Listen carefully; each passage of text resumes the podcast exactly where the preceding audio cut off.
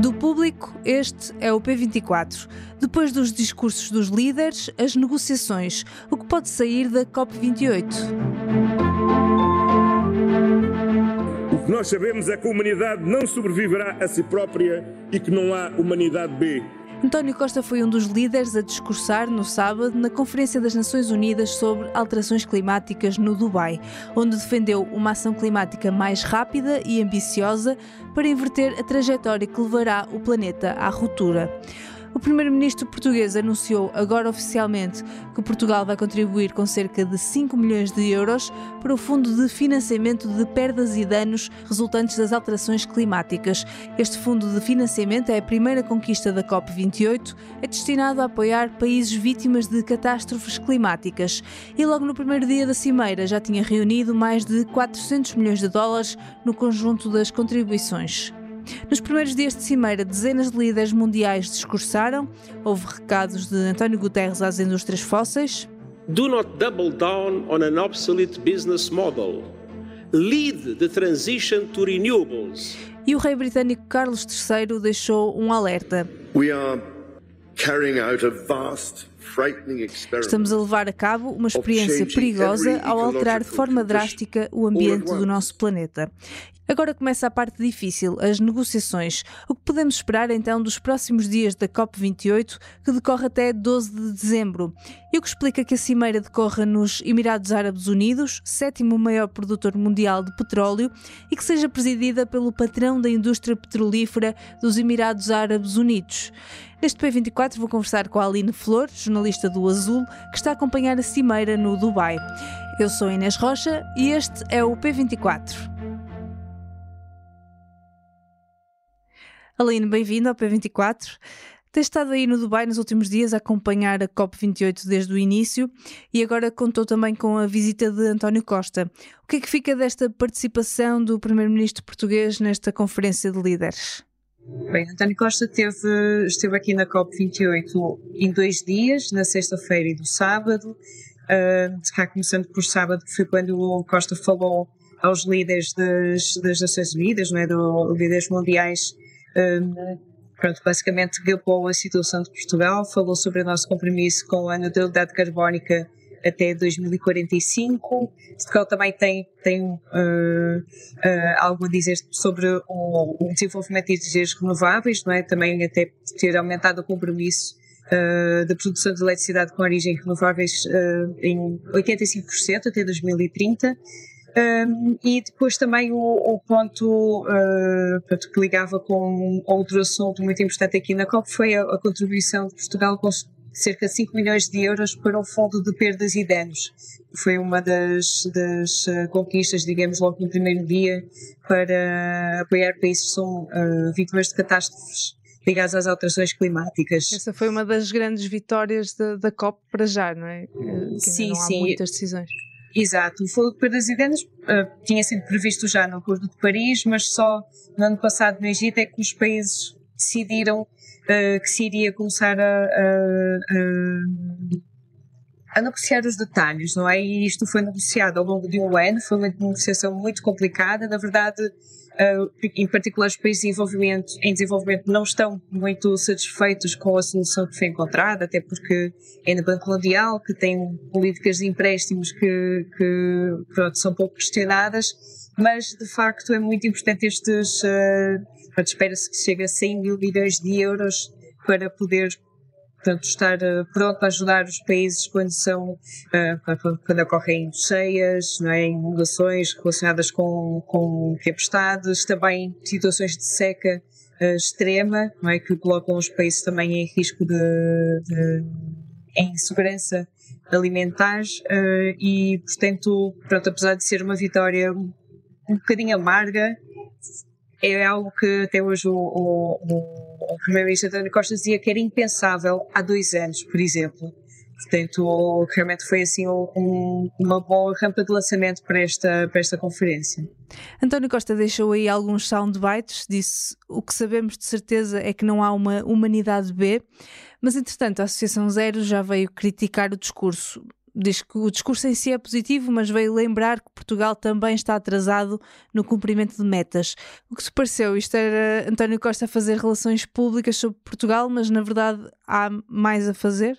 Uh, sim e não, porque é possível dizer que Portugal de facto Uh, pode não estar num sítio uh, suficiente para o que é preciso, digamos, em termos equitativos do, do, do, que poderia já estar a ser feito, mas a verdade é que comparado, por exemplo, com outros países uh, do mundo e até, por exemplo, na Europa, Portugal tem, tem sido de facto, tem tido bons exemplos, não é? Porque uh, esta questão das renováveis é que é mais uh, digamos, para o governo, mas também temos bons uh, desenvolvimentos, por exemplo, na definição de áreas protegidas, não é? Portanto, são, são de facto questões que Portugal tem ajudado. Também há uma coisa que o ministro, uh, o primeiro-ministro anunciou e que é um, uma forma interessante, na verdade, de, de fazer o chamado financiamento climático, não é? Que é de que forma é que nós também podemos, não só nos nossos países mais desenvolvidos, fazer esta transição, mas depois também ajudar os países em desenvolvimento a financiar esta, esta, por exemplo, a instalação de energias renováveis, não é? que não são uh,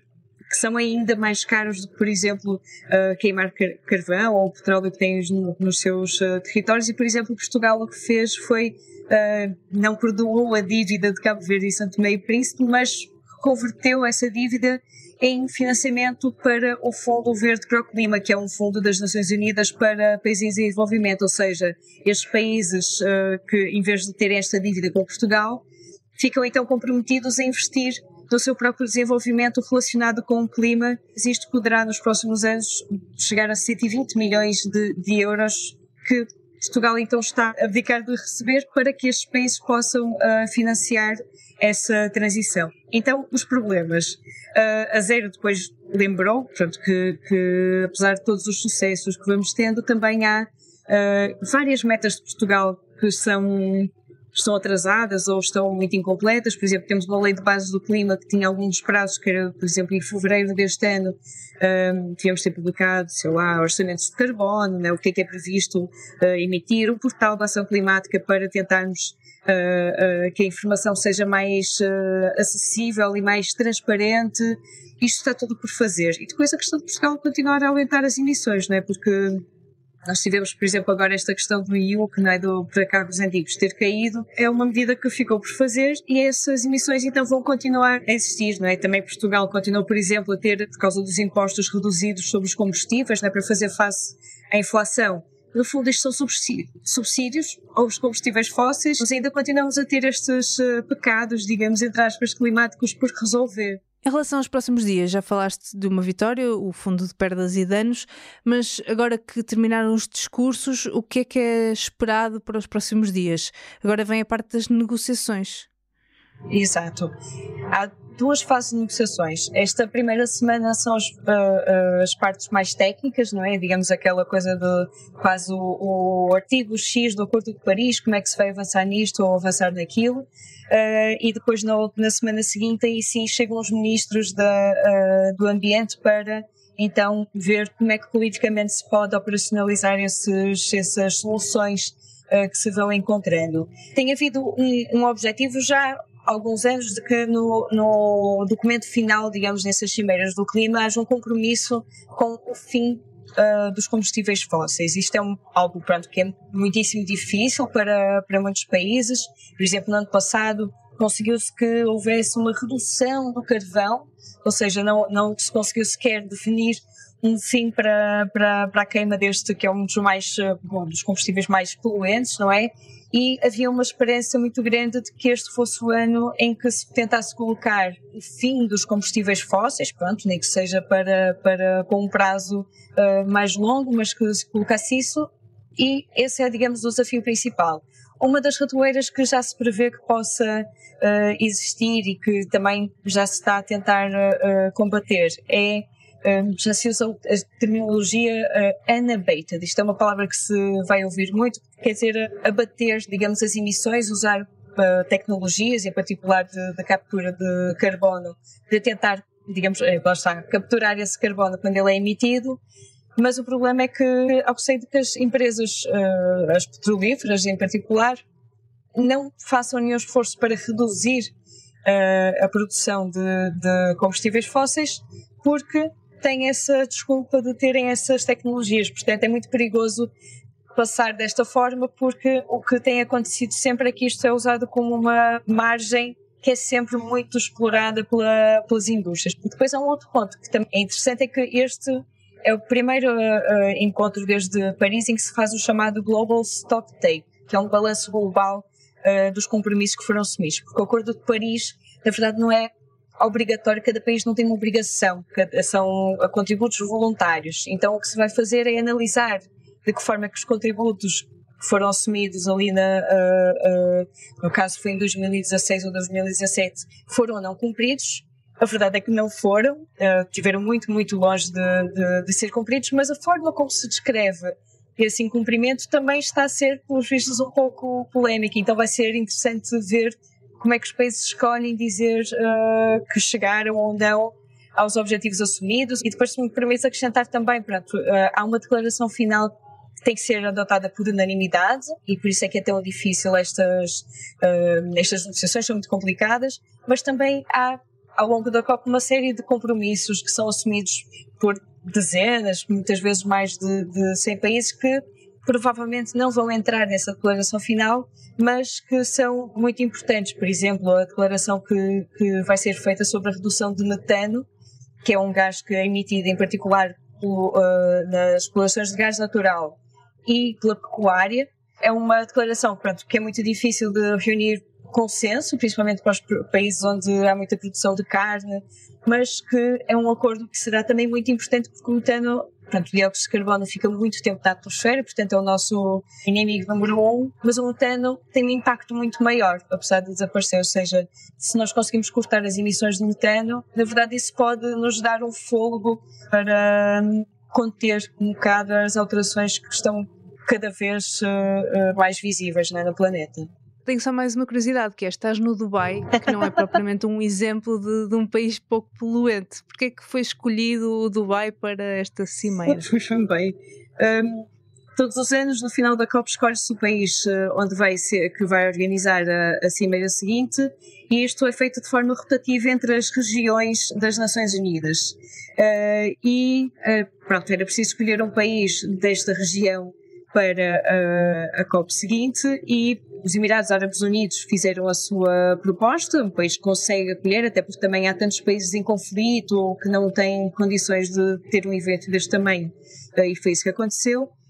E depois há também uma justificação que eles dão, que é, um, sendo um país que tem uma indústria de combustíveis fósseis tão, tão presente, mas também uma aposta uh, em renováveis, uh, eles venderam esta imagem de que poderão ser bons negociadores porque conhecem as barreiras, as dificuldades da transição e podem trazer esse know-how, digamos assim, para o debate. O problema que se tem sentido, e que acho que é o. Eu lembro que a primeira vez que, que dei uma volta ao recinto, até porque é tudo muito grande neste recinto da Expo Dubai, as colegas que já estiveram em outras COPs dizem que é muito maior do que, do que sei lá, em Glasgow ou, ou em Madrid, uh, e parecia que eu estava quase no, numa operação de brainwashing dos Emirados Árabes Unidos, não é? Em vez de ser o contrário, né? de, de os Emirados servirem a COP, parece que era um, um pouco oposto. E depois também o que, o que se foi percebendo nos últimos dias é, para saíram notícias sobre, um, na verdade, ter havido pelo menos um planeamento, não é? Não sabemos até que ponto foi não concretizado, de que estas negociações, estas oportunidades do governo uh, dos Emirados Árabes Unidos estarem com outros países, não é? Porque também há esta operação toda de, de negociações. Pelos vistos, planeou-se uh, sondar, de certa forma, esses países sobre uh, negócios relacionados com gás e, e petróleo, não é? Mas gás em particular o que foi assim algo muito, muito delicado no arranque da Cimeira, se calhar também por isso é que foi tão uh, divulgada esta vitória, no fundo, de perdas e danos, também para tentar acalmar um pouco estas preocupações de que esta COP pudesse ser um flop. Como disse o nosso primeiro-ministro, ainda só passaram poucos dias, ainda vai só no, no início, mas pronto, ainda falta muito para caminhar. É isso, ainda temos caminho pela frente. Aline, boa continuação de reportagem também e obrigada. Esta segunda-feira, no público, olhamos para o Plano Nacional de Energia e Clima, um dos documentos estratégicos mais importantes em matéria de combate às alterações climáticas. No contexto da COP28, saiba tudo sobre as ambiciosas metas portuguesas neste capítulo. Neste P24 estive à conversa com Aline Flor, desde o Dubai. Eu sou Inês Rocha, a música do genérico é da Ana Marcos Maia. Tenham um bom dia e até amanhã.